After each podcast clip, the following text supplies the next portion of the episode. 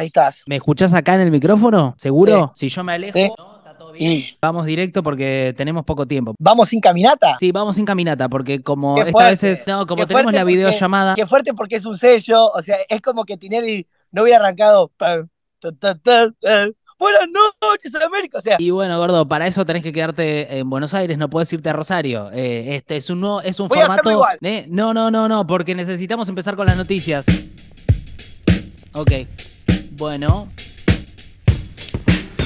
¡uh! El frío no llega más. Ni a la. Argentina. Ni a la Argentina quiere eh, venir el frío. Separador.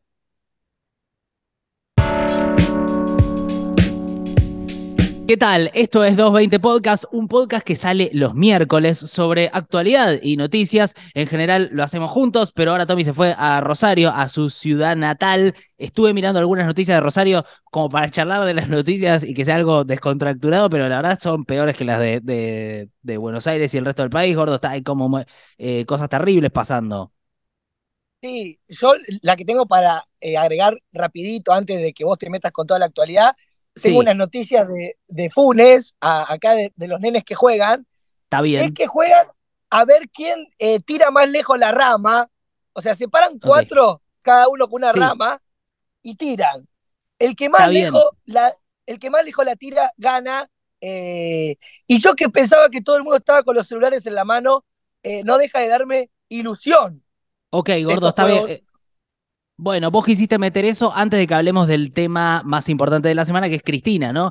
Eh, está todo bien, está metida tu noticia. Ahora creo que se me metió algo en el ojo encima. Uy, no. ¿Qué pasó? ¿Qué pasó? No, está todo bien, Te está todo noto bien. como muy, como, como muy ansioso por el comienzo, me- meter un título rápido. Tranquilo, gordo. Somos, somos 50 minutos, somos todo un recorrido. Ya lo sé, lo que pasa es que, bueno, como estamos saliendo por Zoom, el Zoom nos acorta bastante los tiempos, pero básicamente hubo una carta de Cristina Kirchner que seguramente llegó hasta Rosario, ¿no? Eh, pudiste leerla seguro ahí o ver más o menos de qué se trató. Cristina se baja de la candidatura que en realidad no es tanto una, eh, no sé, viste, y pensaba en la histórica frase movió la dama, que es algo que nosotros decimos que dicen los periodistas más vinculados con el quillerismo, ¿no? Esto como va a mover la dama, movió la dama, y ahora movió la dama, pero el movimiento fue un no movimiento que al mismo tiempo, de todas maneras, está un poco moviendo todo. Eh, porque esto abre un montón de preguntas e incertidumbre y, un poco también ver qué es lo que va a pasar con ese sector y al mismo tiempo cómo influye en Juntos por el Cambio, en Milei y un poco en las elecciones en general. Es bastante complejo. Eh, pero bueno, vamos a ir hablándolo de a poco. Te pido, Tom, que estés metido en la charla más allá de estar ahí rodeado de palmeras, eh, aire libre y seguramente eh, relajación, ¿no? Está- ¿Estás más relajado ahí, lejos mío?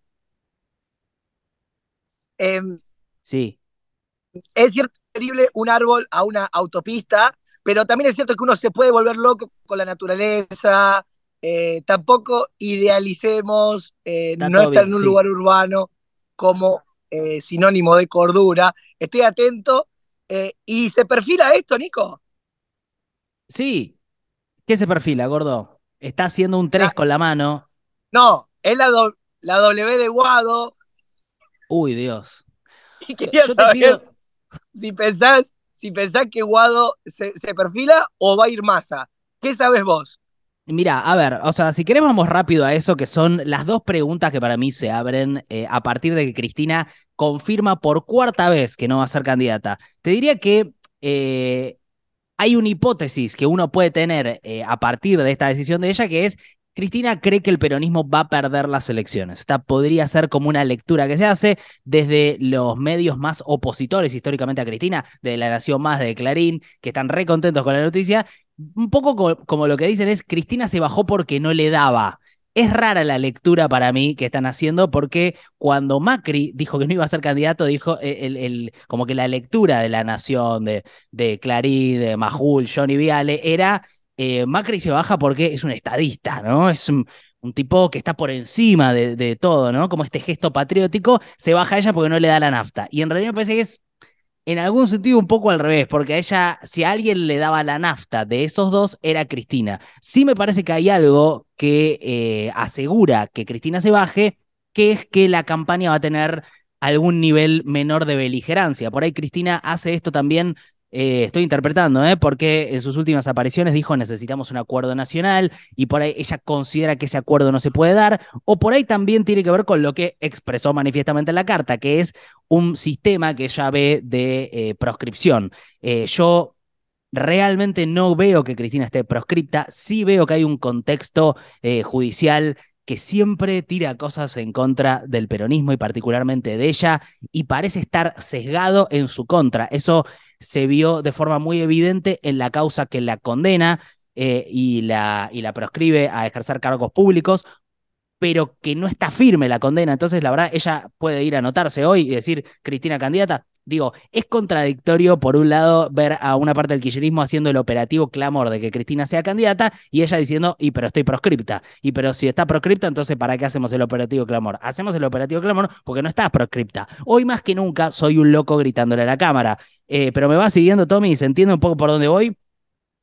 Te sigo a vos y también sigo a las hormigas que van llevando sus hojitas por acá atrás. Eh, y la verdad que también te veo como, una, hormiga, pero bueno, que piensa con, ¿Por como un micrófono. No, porque no, no son más como una pieza de un engranaje muy, muy grande que, que está laburando. O sea, ves la hormiga llevando la hoja con otra y te veo vos en un micrófono y la verdad que hay muchas hormigas hablando al micrófono como hay muchas hormigas llevando una hoja, ¿no?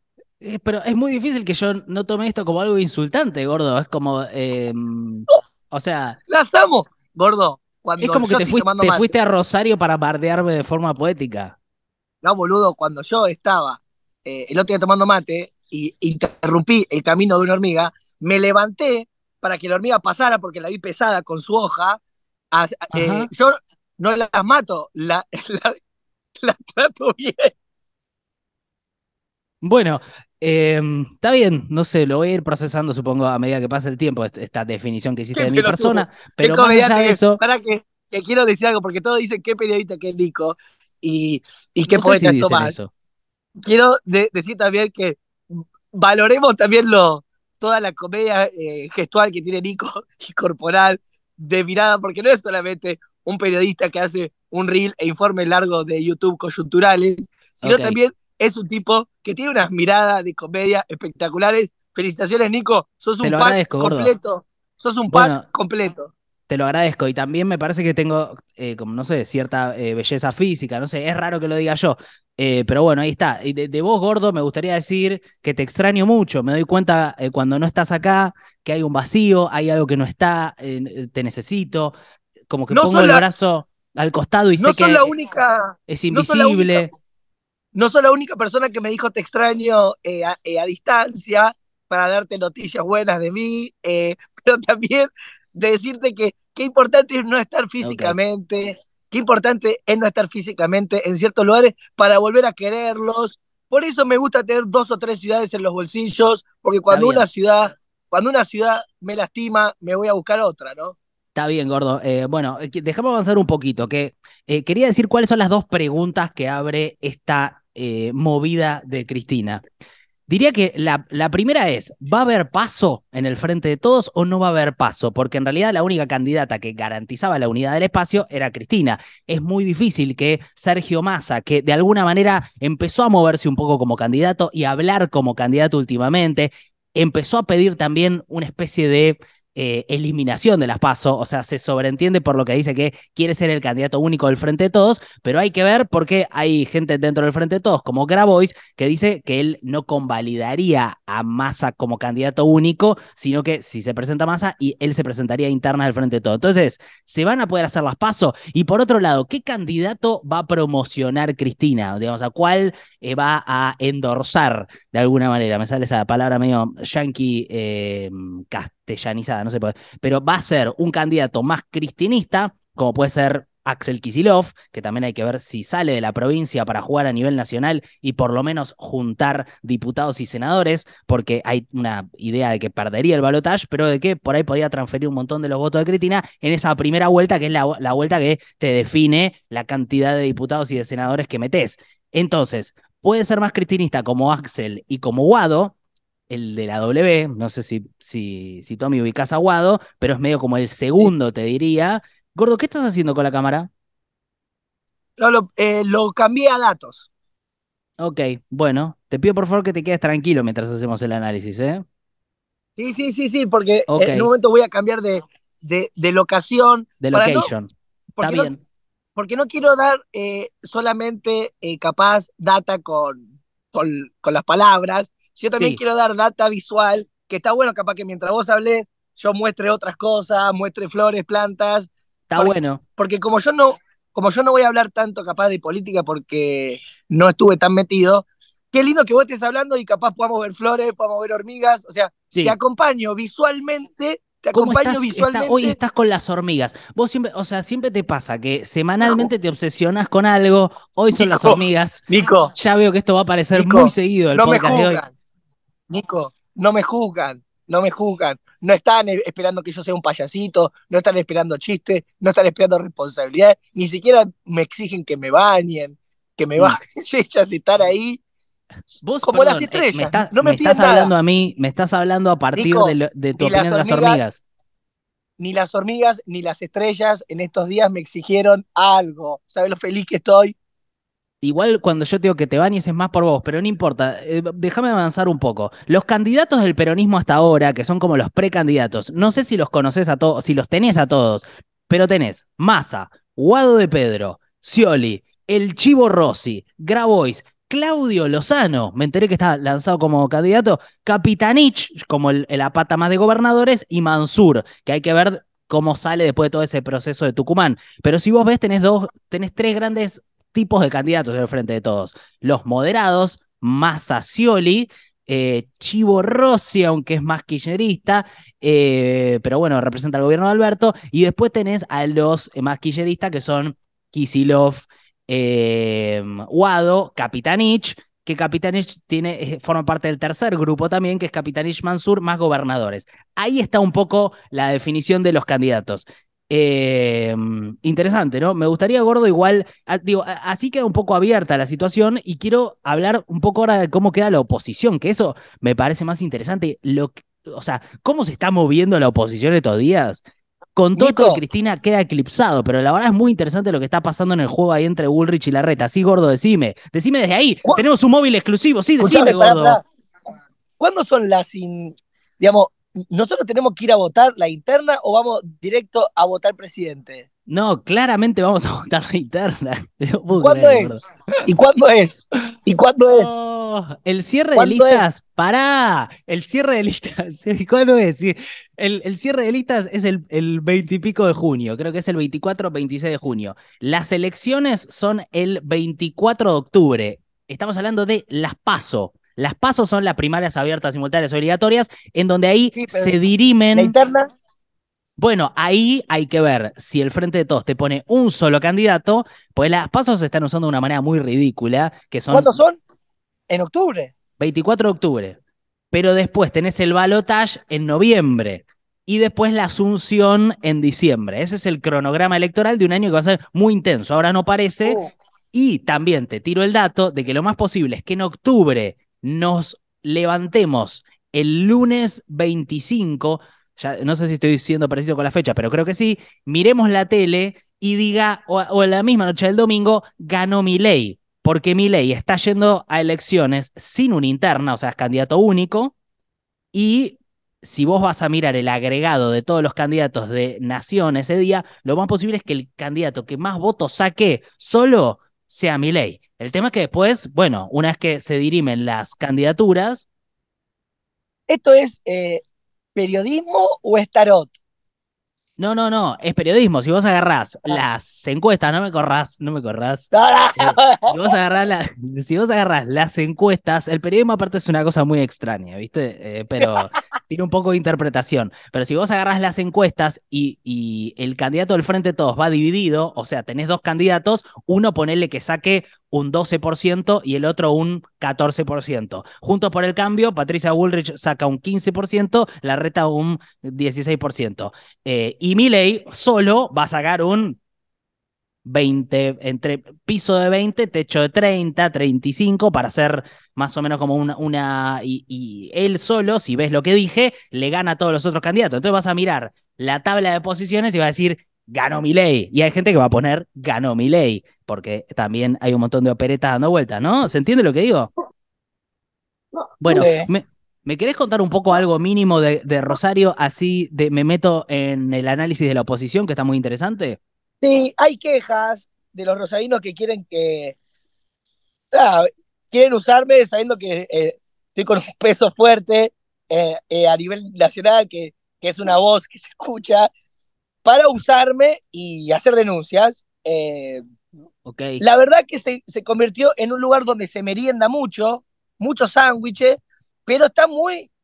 La noche está muy apagada, nada que ver con la noche que vivía yo, que estaba muy activa ya ni siquiera la gente quiere venir a hacer despedida de soltero eh, eh, a la ciudad, tipo 12, una se apaga todo, no solamente por la inseguridad o porque, no sé, las cosas cambiaron, sino que hay una política también de Estado de escuchar mucho eh, al vecino. No hay ni siquiera parlantes en las veredas como pasa en Buenos Aires, que los bares tienen su parlante en la vereda, todo termina temprano. Em, a, a mí eso me gusta son muy vigilantes, la verdad la municipalidad te, le pide hasta sistema braille a ciertos bares por ahí en la carta eh, y todos sabemos que, que los ciegos pueden ir acompañados, ¿no? Eh, todo bien igual, no, todo bien, bueno, pero para, quiero decir, se pone muy estrictos. ¿Por qué enfrentarte con los ciegos? Y el dato que me llegó es que Lama, quiero decir que me llevo bien con el intendente Pablo Hapkin, Pablo no es personal, esto es constructivo, quiero que las cosas mejoren, pero ¿Sos amigo del aparece a veces, no, no, que a, veces hay... Puede ser, ¿eh? pero digo, te estoy preguntando. Pará, que a veces hay detalles de la vida personal que explican muchas, eh, muchos movimientos políticos, como en su momento era Macri quería maravillar al padre y capaz que se hizo presidente simplemente para que el padre lo quiera. Eh, bueno, como todos hacemos todo, gordo. Eh, no sé si vos te, fijaste también. Eh, mirate un poco al espejo de, payaso. quiero, decir, quiero decir que a veces pensamos mucho, pero a veces son cuestiones emocionales o de inseguridad o, uno capaz que está en la política o quiere poder simplemente porque lo quieran y nunca lo quisieron.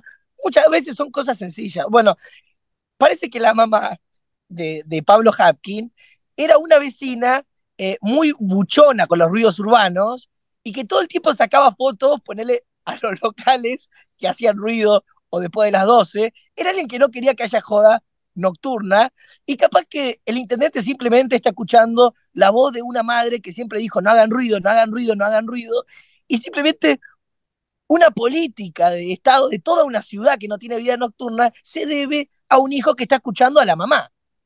Ahora yo me pregunto, gordo, por ahí, eh, por ahí estoy confundido porque no sé nada del tema, pero no podrá ser que esta medida de que la vida nocturna de, de, Rosario esté un poco restringida tenga que ver con que por ahí está un poco desbandado el tema de la inseguridad y quieren por ahí tenerlo controlado? Tomar, tomar las calles y la vida nocturna es una manera de pelear contra la inseguridad. Si vos te metes adentro puede ser. de tu casa, no puede ser, no, esto es así, es malasaña, es eh, Buenos Aires, no, boludo, eso sí. Está bien, gordo. Igual yo, yo ahora, eh, está bien. Yo estoy a favor de que la joda empiece temprano. Es como algo que me, me, di cuenta también en algún viaje, en donde decías, bueno, no sé, acá este español sale de su casa a las 7 de la tarde, 7 y media, se copetea, eh, toma, come algo y qué sé yo, y puede volver a su casa a las 2 de la mañana. A mí me parece eso más saludable que salir a las 2 3 de la mañana, después de la previa, volver a las 7 de la mañana, cagado de frío. Eh, yo te entiendo. ¿Entendés? o sea, para mí es un movimiento. Digamos, yo en esto estoy con Hapkin, digamos, ¿eh? no sé nada más de su No, no, no, no diga cualquier cosa, no diga cualquier cosa. Tienen que estar todas las opciones. También es cierto que a vos te gusta la vida europea porque no estás almorzando y tenés ganas de comerte un pollo a las 7 de la tarde. Es verdad que no estoy almorzando. No, no estoy desayunando, estoy almorzando tarde. Última, que es, ¿dónde está la joda hoy? Eh, eh, en Rosario o los movimientos copados, la gente está tomando las galerías, las viejas galerías donde hay locales de cosas. Bueno, un local, ponele de ropa, eh, te pone un DJ con una intervención artística y ahí se arma eso que vos decís de 7 a 1. entonces, ¿dónde están pasando las cosas? En las galerías. En las galerías. Bueno, un montón de ideas y un montón de conceptos eh, que, que este, está buenísimo, pero quiero pasar un toque a la oposición. ¿Te parece, gordo?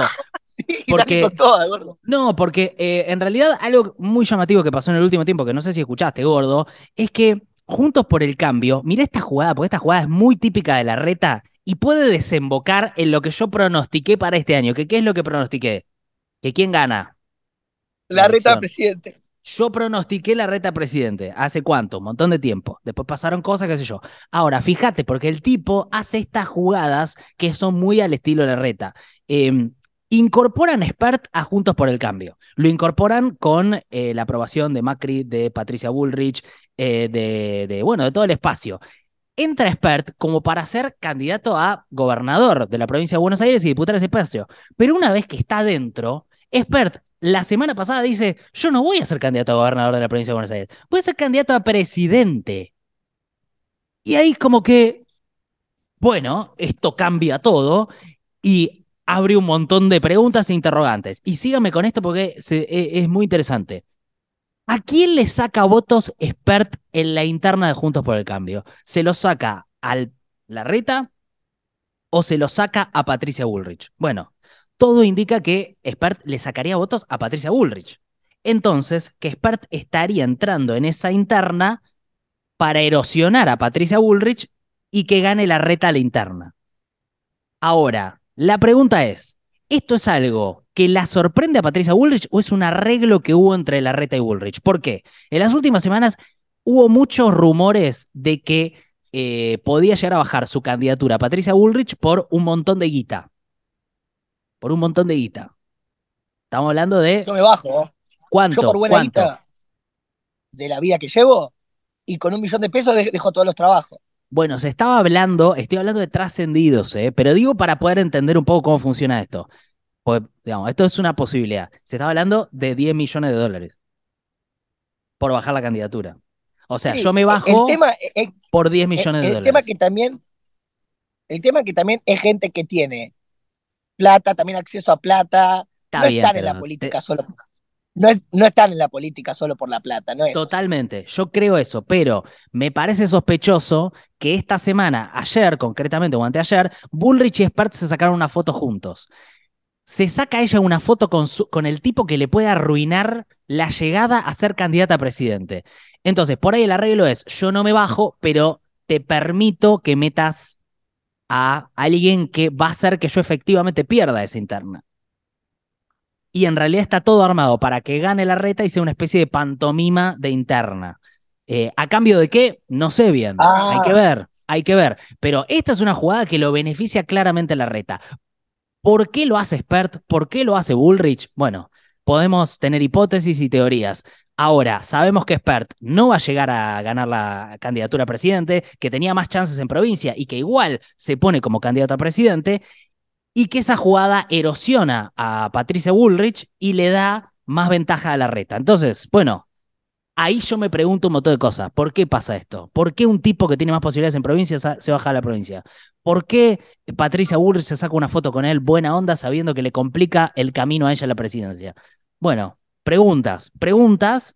Eh, en, medio de todo esto, Jorge eh, acordaron Bullrich y Larreta, algo que está relacionado, llevar a un solo candidato por el PRO a la interna de Juntos por el Cambio en Capital para disputar con Lustó. ¿Quién va a ser ese candidato? Va a salir de Fernán Quirós, el ministro de Salud de la Ciudad de Buenos Aires, y Jorge Macri, que es un candidato muy raro porque no tiene muchos pelpas para demostrar eh, que, que, ese, que es un candidato legítimo de la ciudad, pues básicamente es un ciudadano de la provincia de Buenos Aires y fue ese intendente de, Vicente León. O sea, digamos, si la bueno, pero acá... aparece una nueva cosa que es, si la Corte Suprema suspendió eh, las elecciones de San Juan y Tucumán por, eh, digamos, que estaban en contra de la constitución de esas provincias y qué sé yo, cosa que para mí no es correcta la interpretación que hacen porque hicieron una jugada ahí para mantenerse en el poder eh, que obviamente uno quiere que haya alternancia en el poder y todo, pero es una jugada que parece legítima, y de repente la de Jorge Macri, no sé si parece tan legítima. Entonces hay que ver cómo se resuelve eso. Eh, pero Habría que ver eh, esta idea de que el político viva en el lugar donde se postula, hay que tomarlo con pinzas, ¿no? Porque uno la verdad que puede estar viviendo en un country que está en una ubicación geográfica que, ubicación, que la, geográficamente da el lugar donde se postula, pero el tipo vive de una manera como si viviera en Nordelta, pero bueno, e, está en Chubut, el tipo está en Chubut, pero se arma una isla propia en un country privado en el cual realmente tu domicilio se corresponde a la geografía, pero igual está, está muy alejado de lo que está pasando. Ahora, o sea, esto se hace por una cuestión de eh, que no se pueda poner gente a dedo y qué sé yo, y que sea una persona que conozca el territorio, etcétera. Eh, ¿Cómo te sentirías vos si yo de repente me candidateo a algo en Rosario? Me da ilusión. Yo te haría que las noches terminen mucho más temprano, ¿eh? Para mí es un techo, para mí a la una los quiero a todos en casa. Se, puso re, militar el tema. Pero... No, boludo, eh, toda la, ciudad que. Gordo, a, vos salir temprano. Gordo, a vos te gusta, a vos Nueva York. A mí me gustan, a mí me gustan todas las grandes ciudades. Las grandes ciudades me apasionan y me encantan. Bueno, listo, tienen vida nocturna. bueno, em, déjame. Carolina Lozada, eh, Carolina Lozada va por la gobernación acá en Santa Fe y vive en Nordelta. Me está jodiendo. ¿Y cómo? ¿Y eso está discutido ahí o no? Y capaz que consiguió eh, un papelito que dice que es santafesina. Andás a ver, gordo. No, bueno, santafesina es porque nació ahí. El tema es, eh, sí, sí, bueno, por ahí tiene residencia en Santa Fe, pero vive efectivamente en otro lado. Sí, no, no. Yo, conozco, yo conozco muchos políticos que, viste como cuando alguien busca la, ciudadanía, que sale a buscar abuelo loco, dicen que hay un bisabuelo rumano, vamos a buscarlo. Eh, hay muchos políticos que sale a buscar una, un antecedente, algún bisabuelo de tal urbano que lo sabe. Sí, sí, ahora, eh, es verdad que esto pasó con Kisilov también. Él vivía en capital y termina siendo el gobernador de provincia. Eh, entonces, sí, es una, es una cosa que por ahí, pero reglas son reglas, ¿no? la residencia que puso, la, la, residencia que puso Kisilov es el country del potrero de Merlo, donde vive Andy Chango. Ah, claro, pero, pero él no vivía ahí. O sea, era por ahí su se la puso como residencia, pero vivía en Capital. Era medio, era medio colonia de vacaciones. Claro. Ah, mirá, este como el lugar donde está Andy Chango, que mm, eh, ah, compartían ahí como un country de judíos progres. Con, con, la portuaria, eh, Andy Kunesov también estaba. Eh, ¿Andy Kunesov estaba? Sí. Qué loco. Bueno. una especie de judíos progres, medio bohemios, pero en ascendencia social, o sea, no ricos. Ok, ok. Siento que es como un country al, que yo eventualmente podría ir, pero no, sé si, si, ¿no? Como mis, eh, mis judíos progres siguen estando ahí o, se mudaron. Para mí, no, para... Sí, puede ser, no, pero no. Siento que, bueno, no. Siento algo que no te lo voy a decir por acá.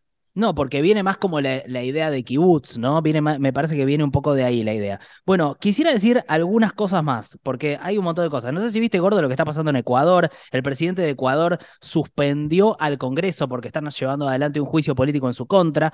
Eh, la verdad es que ayer saqué un video que me parece a mí que está interesante para entender cómo funcionó la dolarización en Ecuador y cómo sería en Argentina. Hicimos una especie de simulación de qué pasaría con la dolarización en Argentina. Mira, ya se nos está por acabar el tiempo. Nos quedan 10 minutos. Qué locura.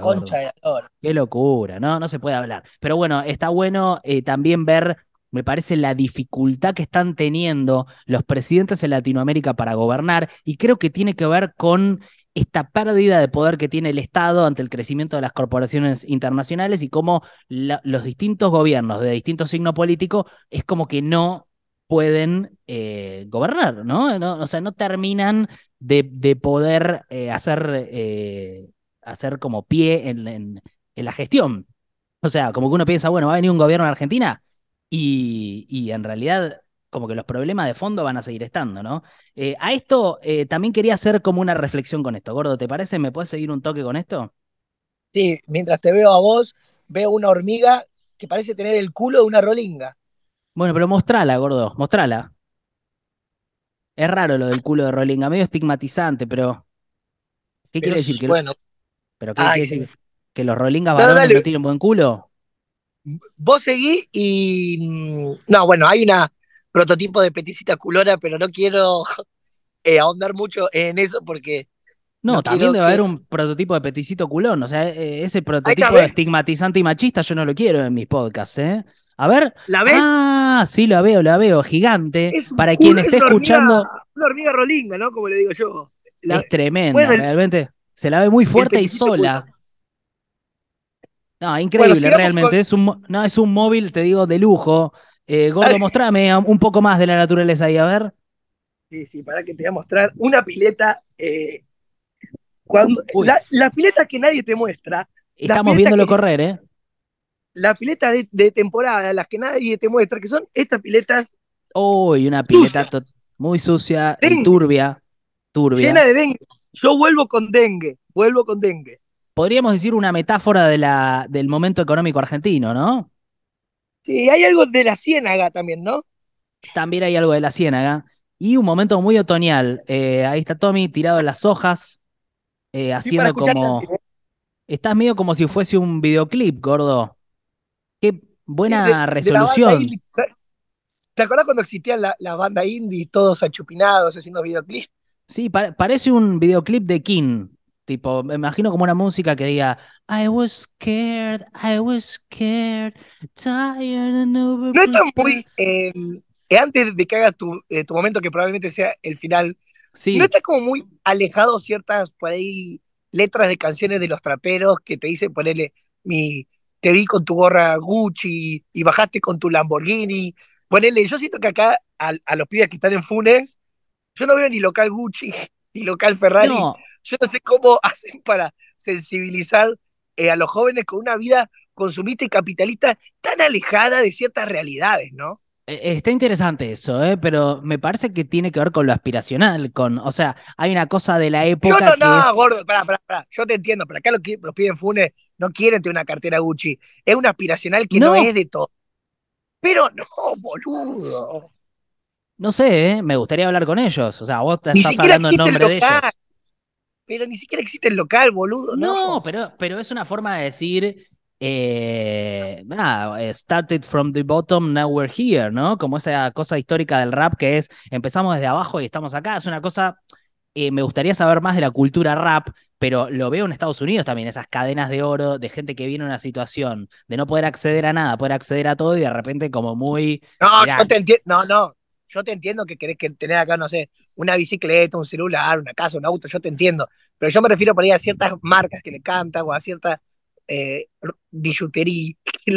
Acá en sí, obvio que es celular, bici, auto, pero no, no sé si, si cierto lujo es más por ahí de, de algunas vecindades yanquis que de barrios argentinos, boluda. Bueno, escúchame, necesito eh, terminar con esto porque tengo poco tiempo. ¿Te parece?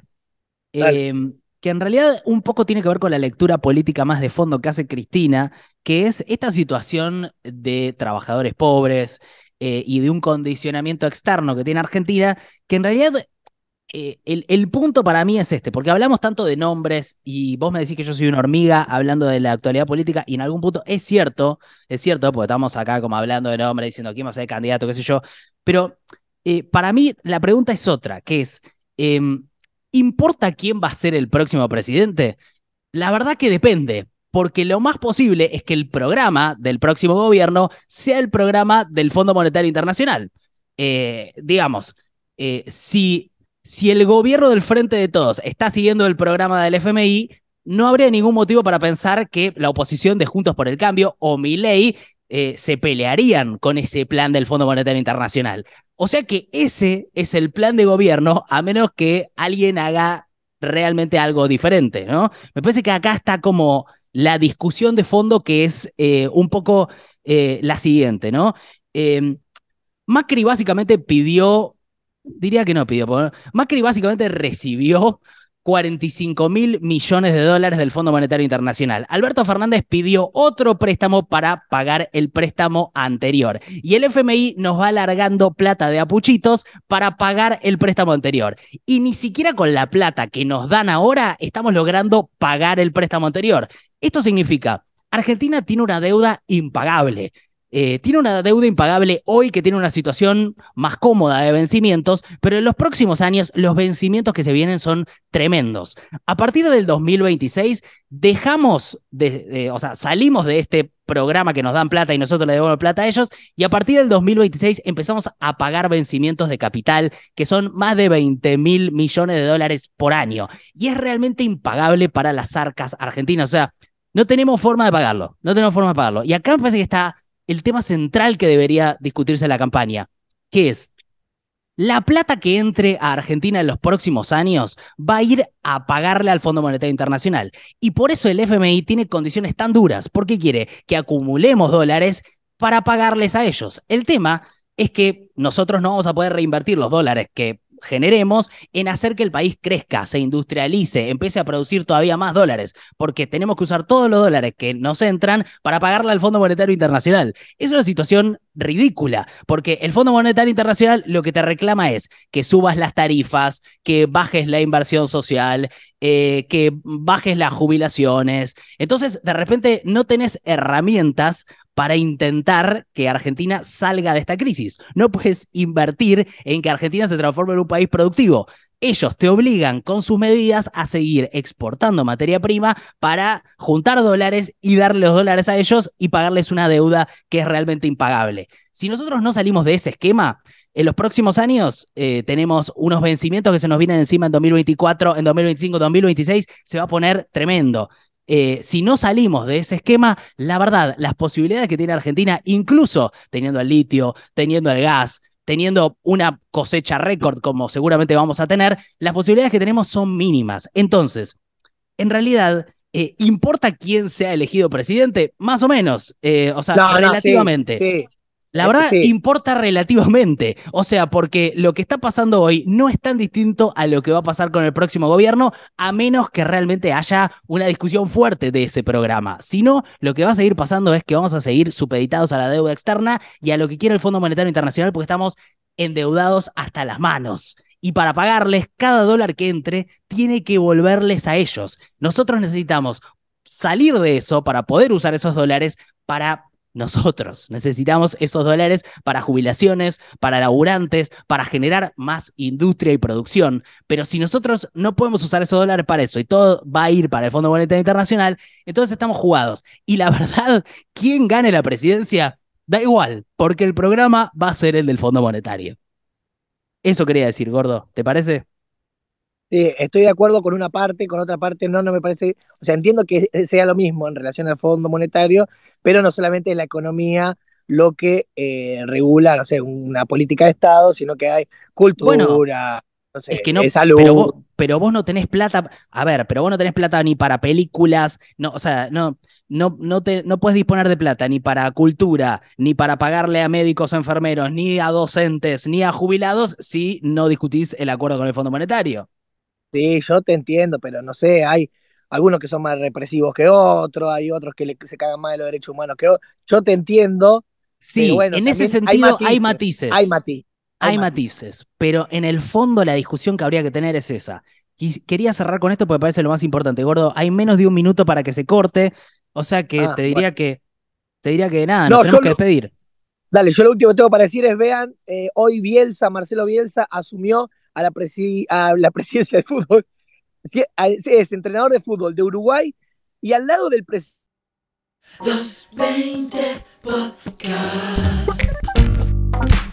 Ah, gordo, se cortó justo, me quedó todo afuera lo de Bielsa. Escúchame, tenía al Chiqui Tapia uruguayo al lado suyo y Bielsa decía, el fútbol lo estamos destruyendo nosotros. Los jugadores, los entrenadores, los dirigentes. Entonces, Ah, hablaba de lo lindo que era el fracaso, que él no estaba del lado del éxito. es un disparate. Un filósofo, un pensador, ahí, en el medio, eh, o sea, en el mundo del fútbol. Anda a verla, boludo, anda a ver esa conferencia de prensa. Por favor, no sé lo linda que es, todo lo que dice. Escúchame, ¿qué hacemos con todo esto de Bielsa que tengo para decir? ¿No querés que volvamos a abrir un Zoom y hablo 10 minutos de Bielsa?